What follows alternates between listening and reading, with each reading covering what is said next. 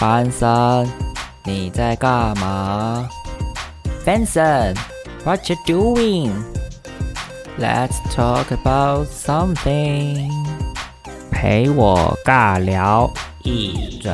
夜。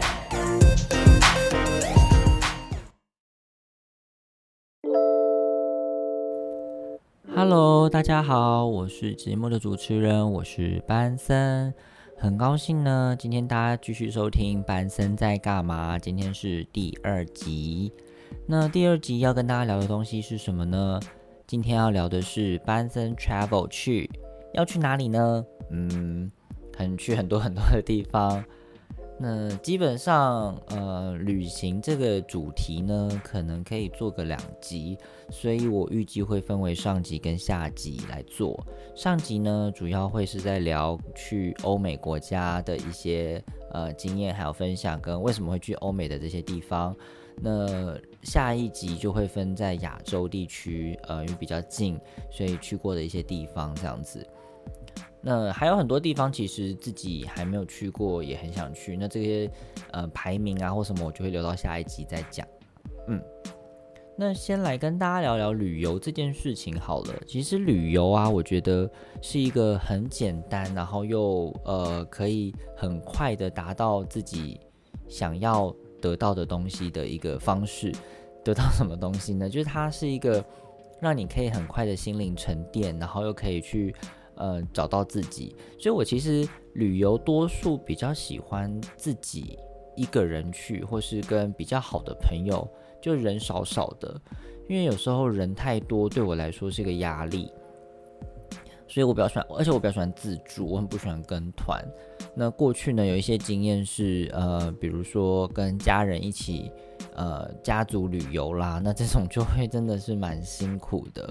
就必须要呃安排所有的行程，然后要照顾家人的一些状况，这样子。那也没有不好，因为毕竟家族旅游最好的事情就是家人会出钱，大多数啦。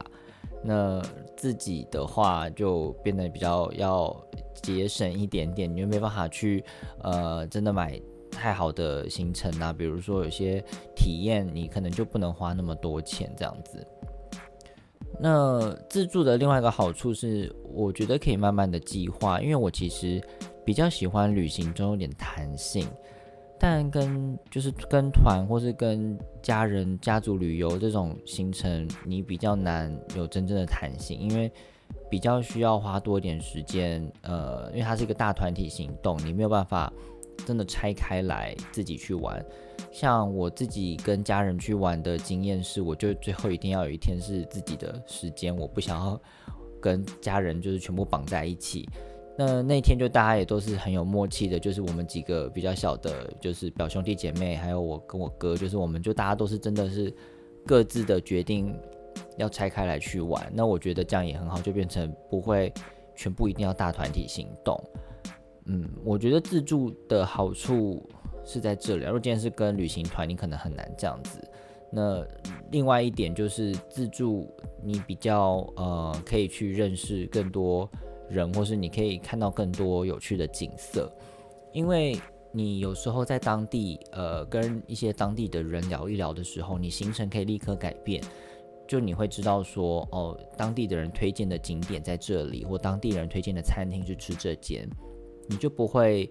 硬要跟着呃旅行书上面介绍的，或是旅游团上面介绍的，就是一定会是去那些制式的餐厅或制式的景点。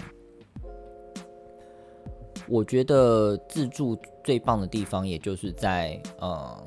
你可以享受你的整趟旅程中完全的自己安排，而且因为虽然我我是一个喜欢慢慢计划的人，不代表说我。不会先计划好，就我我我在意的点是弹性，我比较希望是呃有真的很想去的地方，我就会先呃排进去我今这次的旅程中必定的行程。但如果今天呃，他因为时间上的关系，可能没有办法排进去的话，我就会舍弃掉。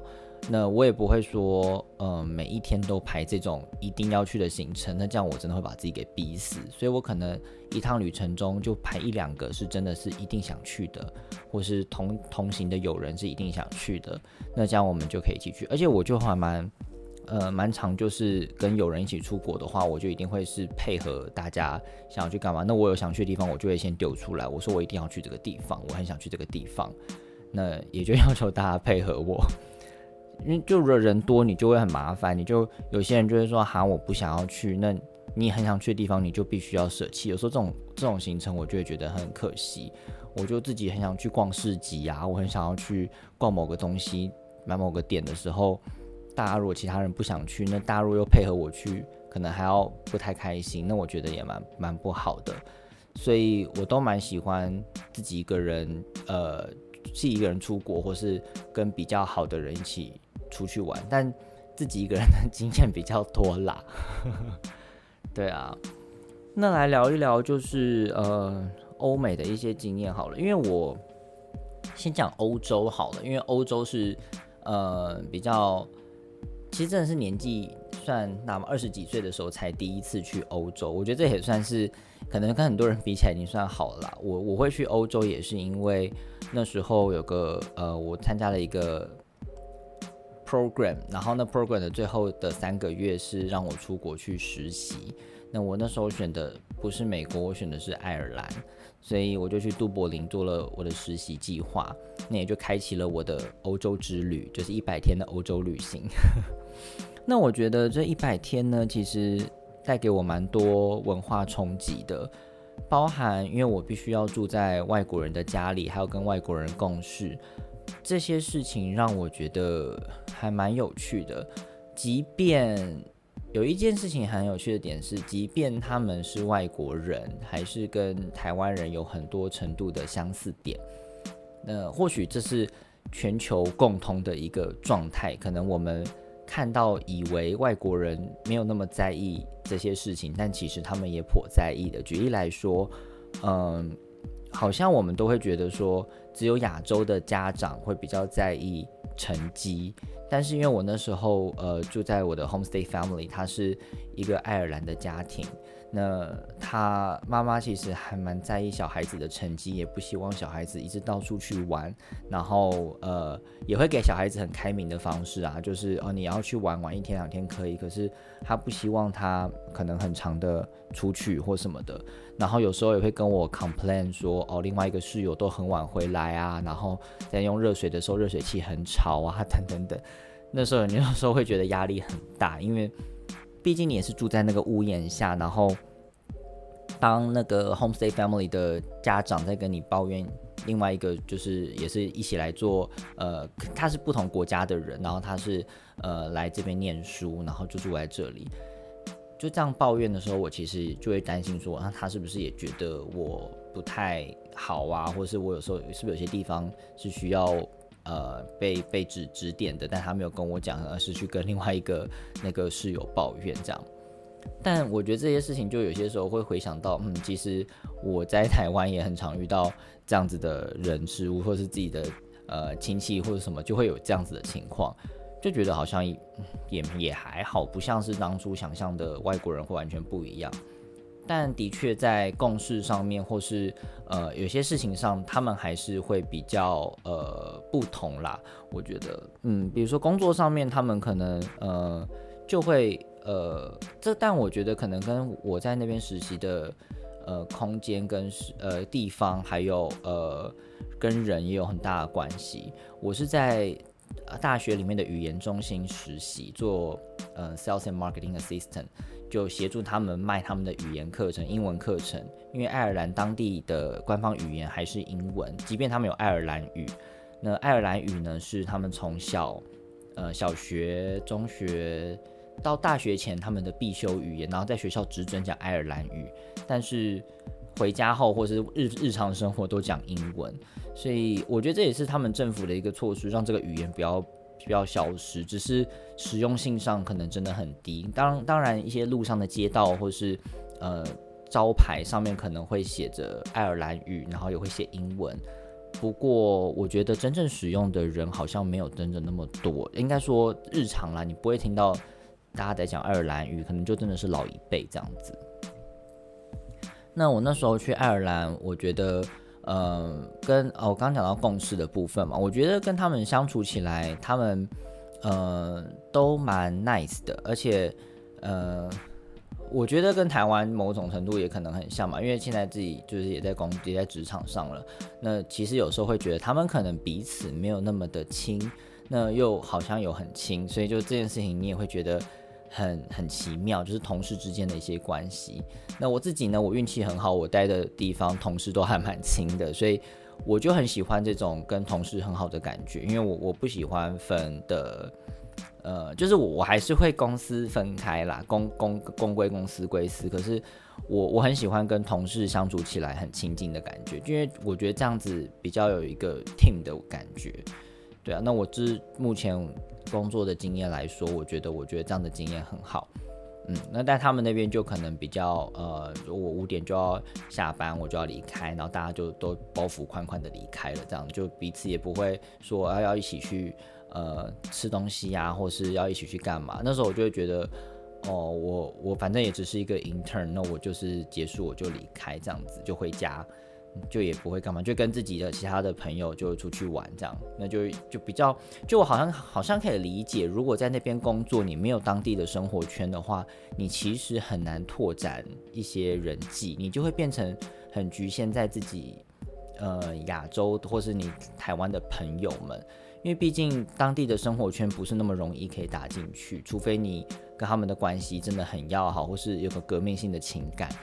就这点来说，我觉得是真的很困难。不过我之前就真的很希望可以有机会出国工作了，因为我觉得在国外工作，呃的一些经验跟台湾工作经验比起来，可能还是真的有差别。就是还是会希望碰到一些比较嗯大的市场啊，或是可以看到一些不一样的东西这样子。所以那时候就一直很向往的出国工作，不过后来疫情爆发了以后，觉得嗯，在台湾工作真的是蛮棒的，因为至少你不会呃担心着今天工作的时候，呃大家不戴口罩，然后有可能会造成呃病毒的传染，然后大家还不在意这件事情，然后看着每天的死亡人数跟感染人数增加，的确压力会很大。就这也是我觉得我现在呃有些朋友在国外，他们其实面临的一些。困境，他们其实也觉得很很痛苦，很困困扰。那我也希望疫情这件事情可以赶快过去，然后希望大家可以都平平安安的、健健康康的，这是才是最重要的。好，话题拉回来，要聊一下就是关于 呃旅游这件事情。那除了爱尔兰以外呢，就是哦，我在爱尔兰那边有发生了一件就是我以前在台湾没有发生过的事情，那就是花粉症。我真的在台湾从来没有。就是得过什么花粉症，因为我我其实没有过敏，呃，应该说鼻子没有过敏，就是我不会很容易鼻塞，也不会一直狂打喷嚏或是什么。我觉得这点倒是我的免疫系统这部分还算蛮好的。但是我一到爱尔兰，其实也没有立刻发生什么事情。不过在那边住了大概一两个礼拜后，就那时候大概是四月初吧，我就开始。有一天就开始狂打喷嚏，就不知道为什么我在办公室坐着就开始狂打喷嚏，然后我打到一个真的不行的时候，就是我真的鼻子都快被醒爆的时候，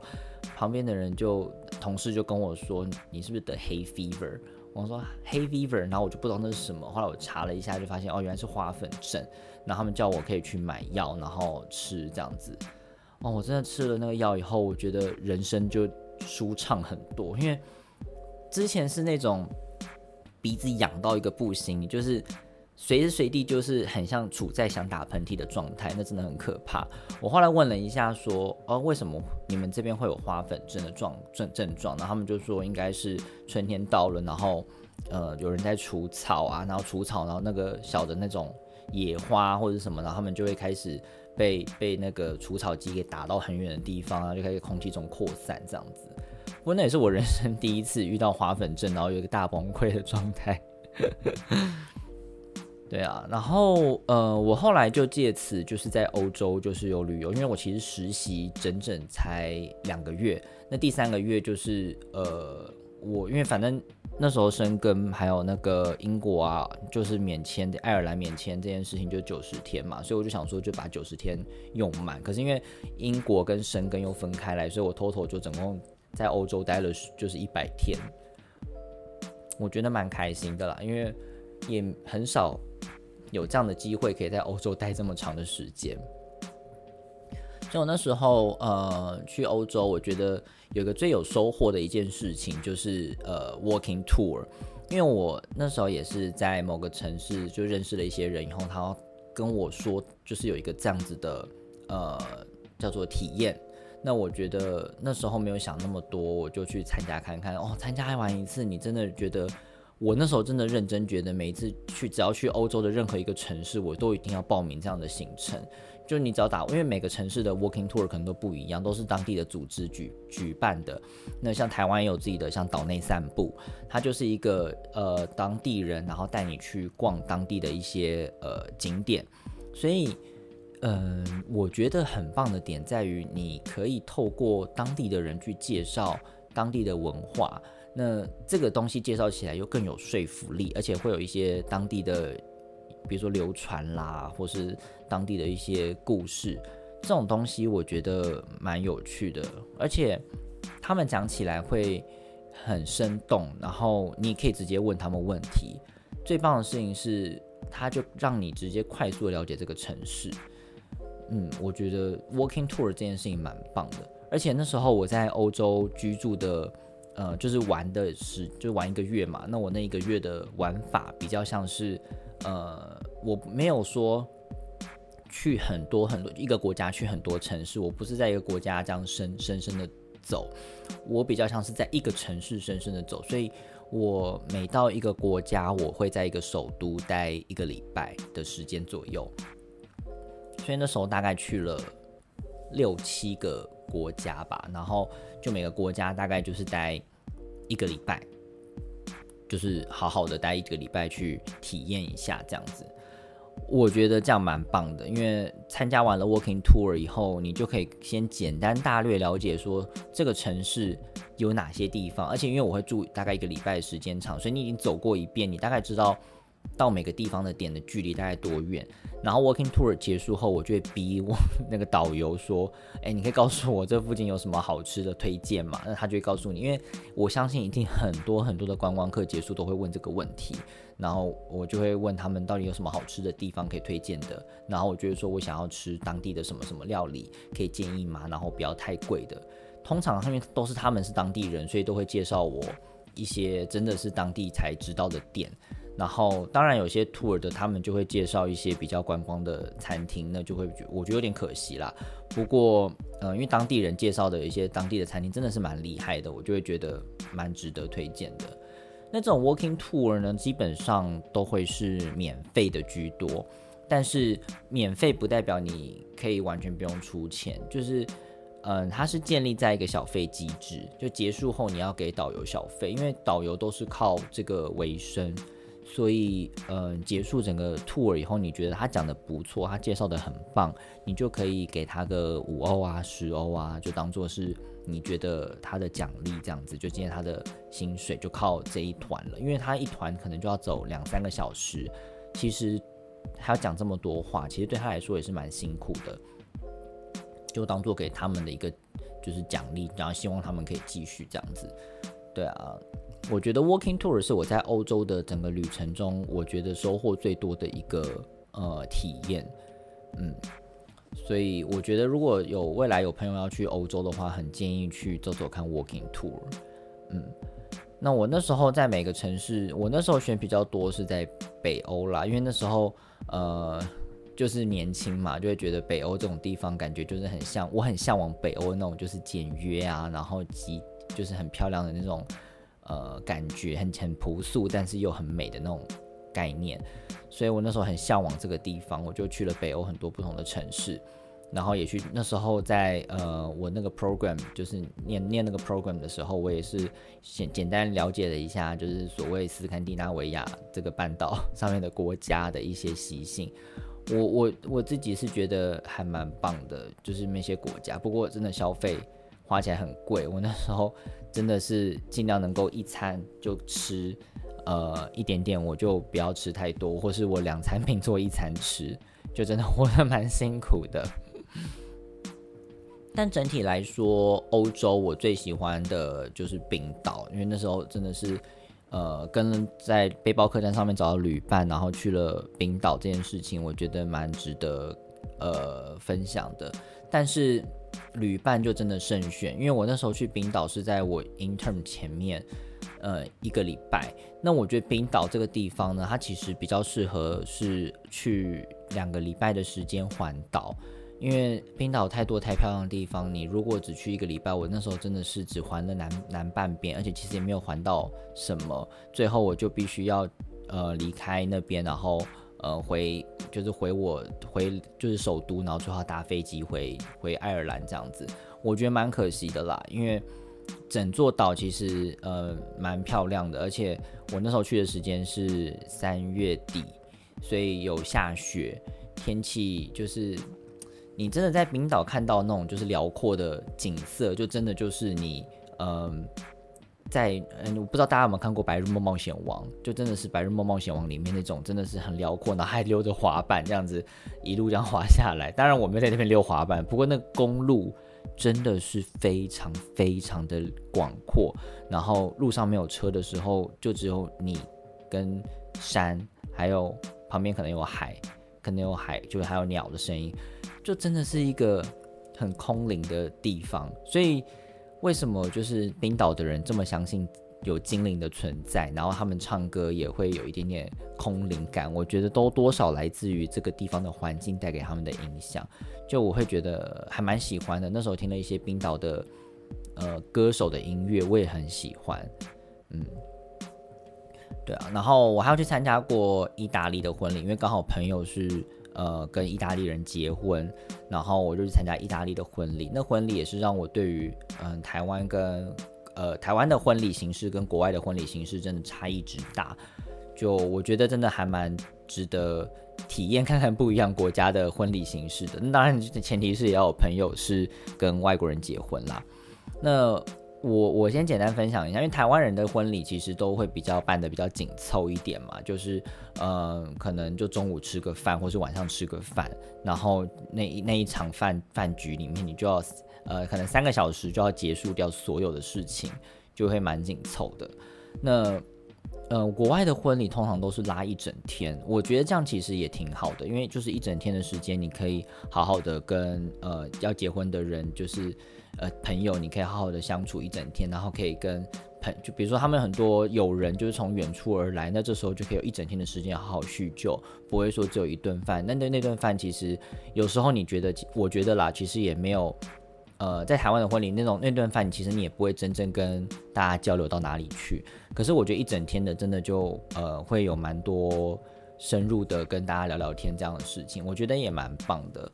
嗯，那时候就是呃。那时候意大利的婚礼呢，它其实就是呃，我想一下哦，先是我我我朋友是先在教堂证婚，因为我怕我朋友的老公是天主教徒，所以他们在教堂里面证婚。证婚完后大概是中午时间到下，已经差不多两一两点了，我们就全部的人拉到一个庭庄园去，然后要去那边用餐。然后到那个庄园以后。哦，我真的就是第一次感受到，虽然我们不是在户外用，但它其实在室内，但其实那个庄园就很漂亮。然后现场他们就开始拍婚纱照，就是像台湾可能就是会在呃之前先拍好，因为其实我后来听到国外的一些习俗是说不能在结婚前看到婚新娘的婚纱，所以当天才是第一次见到。那这样子的话，他们就才有现场去留念的一个意义在这样子。所以我那时候朋友就在现场，就是拍婚纱，然后留念，然后我们大家在里面，呃，像台湾就是一一桌菜嘛，就是吃吃大概几道，然后现在大概都会记得大概有什么花好花好月圆啊，然后后面会有油饭啊、鸡汤啊，然后还有一只鱼啊等等，就是这个感觉就是一些 routine。那国外呢，他们是前面先有一个，我我不能说国外啦，我参加过这个意大利婚礼，它就是前面有一个 buffet，就是。像是前菜的 buffet，因为意大利的餐有分就是 appetizer，然后再来就是主菜一、主菜二这样子，所以它前面就是先一个 buffet，像是呃大家吃什么火腿啊，然后 cheese 啊，一些简单的东西，然后有些餐前酒这样子。然后在这个厅吃完以后，它都是室内哦，然后大家就是站着，然后边聊天啊，然后新郎新娘会跟大家就是打聊聊天，打声招呼这样子。然后呃，这时候过了一段时间，就会把大家移移驾到另外一间房间，就是吃正餐。然后吃正餐的时候，就就会比较像我们平常吃正餐的时候那个大概的仪式，但就不会有那么多呃吃饭的时候不会有那么多活动。然后吃完可能一两道正餐以后。又会把我们拉到另外一边，另外一间房间去。这时候就会呃跟我们玩一些游戏。那这个游戏就是可能大家现在普遍常常玩的，比如说卡酷啊，然后还有一些看新郎新娘的影片呐，就他们会比较认真的在看，就不是呃我们都是坐在一个位置上面，然后做完这套流程，他会让我们移动。那移动你这时候就没有吃的东西，你就会认真的在看前面的影片发生了什么事情。然后在这边结束了以后，呃，玩完游戏，然后看完影片，然后新郎新娘就是会互相可能互整，比如说有什么举鞋子啦之类的，就会再把我们放回去原来吃饭那一间，然后会上甜点吃结婚蛋糕这样子。吃完结婚蛋糕以后还没结束，这时候都已经已经包，因为我刚说开始到那边现场已经结束早上的行程，已经是一两点的事情了，所以你真正吃可能就大概是三四点，然后。它那个中间的流程时间不会那么的紧凑，它其实蛮蛮漫长的，因为大家就是让你大家聊天的一个时间。最后吃完甜点，大概已经晚上大概七八点了，然后又把我们拉回就是呃那刚刚去玩游戏跟吃就是吃前面把费的那个房间，就是直接在现场就有 live band。然后 live band 之外，你就大家就开始就是跳舞啊，然后后面就是一排酒啊，然后你就是可以边喝酒边跳舞，就完全变成一个 party。我我真的觉得那时候，因为现场大家就真的不分你我，也不认识也没关系，就现场就来嗨就来跳，然后很开心，然后也不会呃觉得很突兀，我觉得还蛮开心的。就第一次参加到意大利的婚礼，我觉得感受蛮深刻的，也觉得我觉得这种婚礼是蛮棒的一个体验啦，嗯。对啊，那我嗯，我觉得欧洲就是一个对我来说，每一个城市都是差很多文化的地方。那我自己呢，本人也很喜欢，就是在欧洲，因为那时候我在住 hostel 的时候，我都很喜欢去嗯跟不同的室友去聊天。然后因为我就住一个礼拜嘛，所以室友会一直更换。那他们可能来自不同的国家，那他们住得很近，所以这真的可能是搭联航就可以飞来的地方。我就会跟他们聊一些，比如说他们国家的一些政治状况啦，我就很爱聊这些。那有时候我就会分享一下台湾是一个什么样的国家，然后台湾发生了什么事情，跟中国发生了什么事情，然后让他们知道有这么一个国家，然后在遥远的东方 这样子。我觉得其实也蛮棒，很喜欢听人家分享他们自己国家的一些状态。有时候遇到美国人的时候，可能就会聊一下他美国的呃选举啊，然后对他们来说是不是一件很重要的事情啊？然后那时候呃，我就问德国，就对他们对梅克尔的印象是什么等等，就就就会一直问他们很多他们国家的一些东西。我觉得蛮好的，因为其实以前可能你从都是从自己的台湾的。报章杂志上面得到这些外国人的对于他们国家元首或是国家政治的一些想法比较少，你真的从他们的口中说出来这件事情，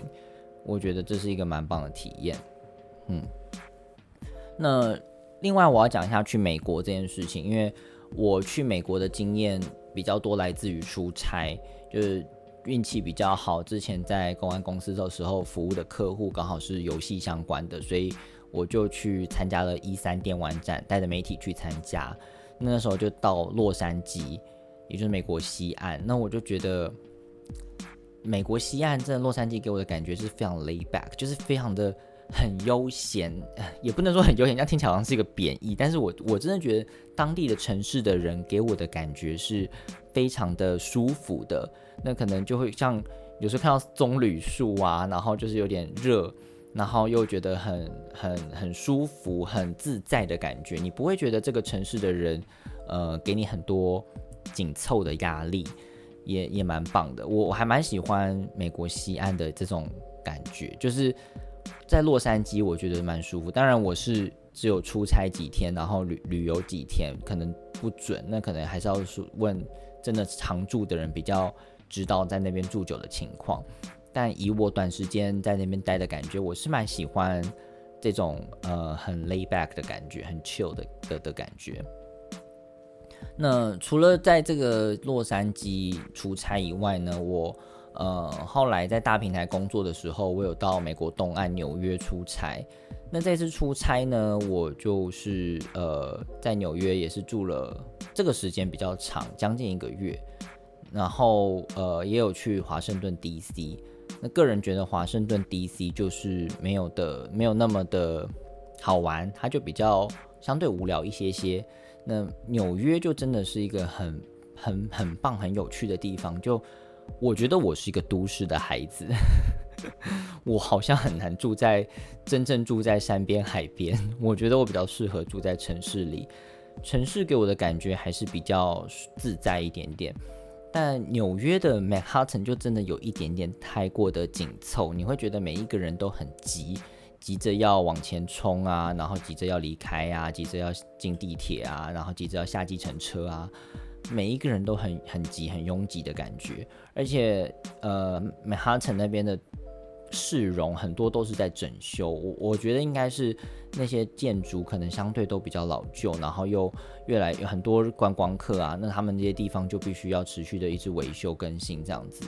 你就会觉得没有那么的自在跟舒服，相对啦。那我们那时候去那边是在嗯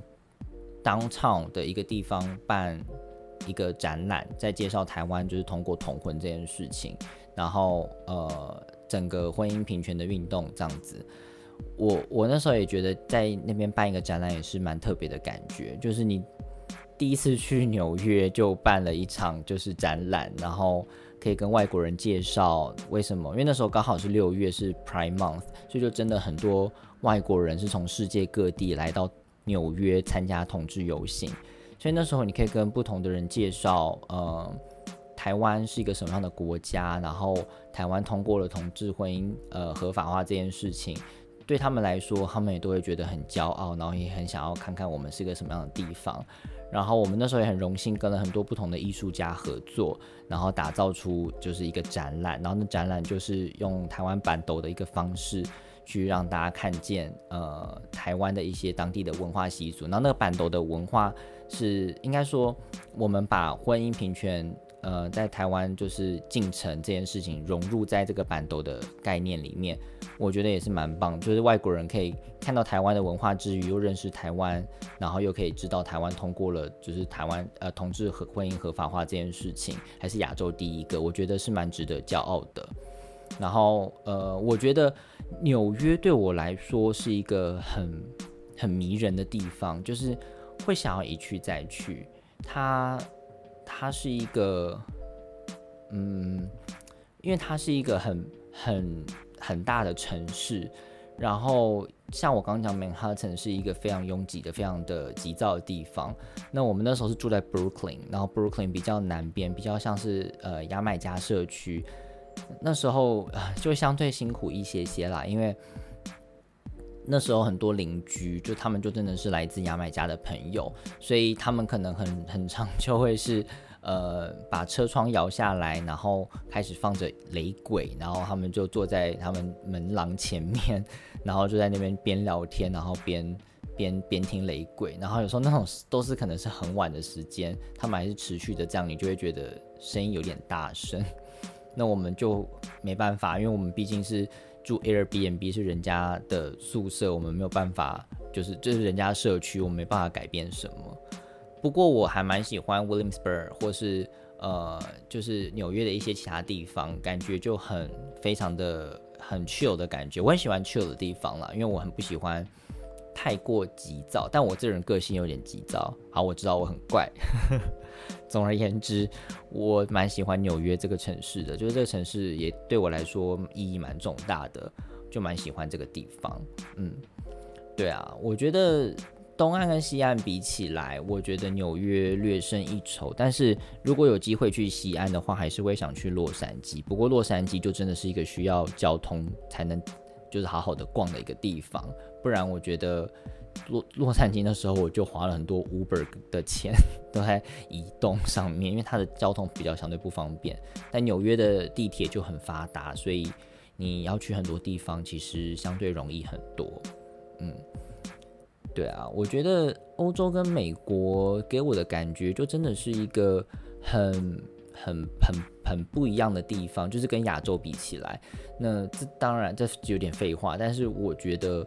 在欧洲跟美国，你可以看见很多不同的人跟不同的文化，是真的。可能我去的城市啦，因为像美国的确有些城市相对不是那么的开放。就比较相对保守。那洛杉矶跟纽约都相对是很支持多元文化的地方，所以不管是人种也好，或是呃人也好，你会看见大家都真的是很自由自在的做自己。那在欧洲也是。那在欧洲的时候，你即便到了一个不会讲英语的国家，或是母语不是英语的国家，他们都会是用他们的语言跟你讲话，不会像是呃。硬要用英文跟你沟通这样子，因为我觉得，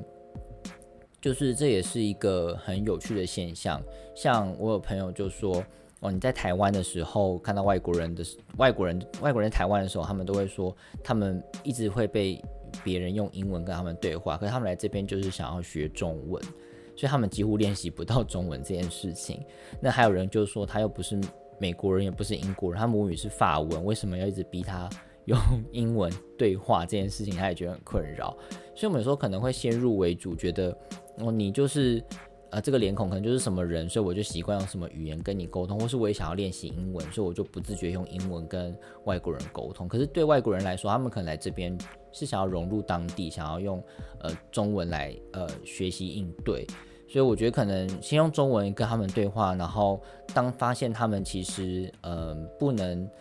不熟悉的时候，再用一些英文辅助，我觉得可能才是稍微比较礼貌的方式。就是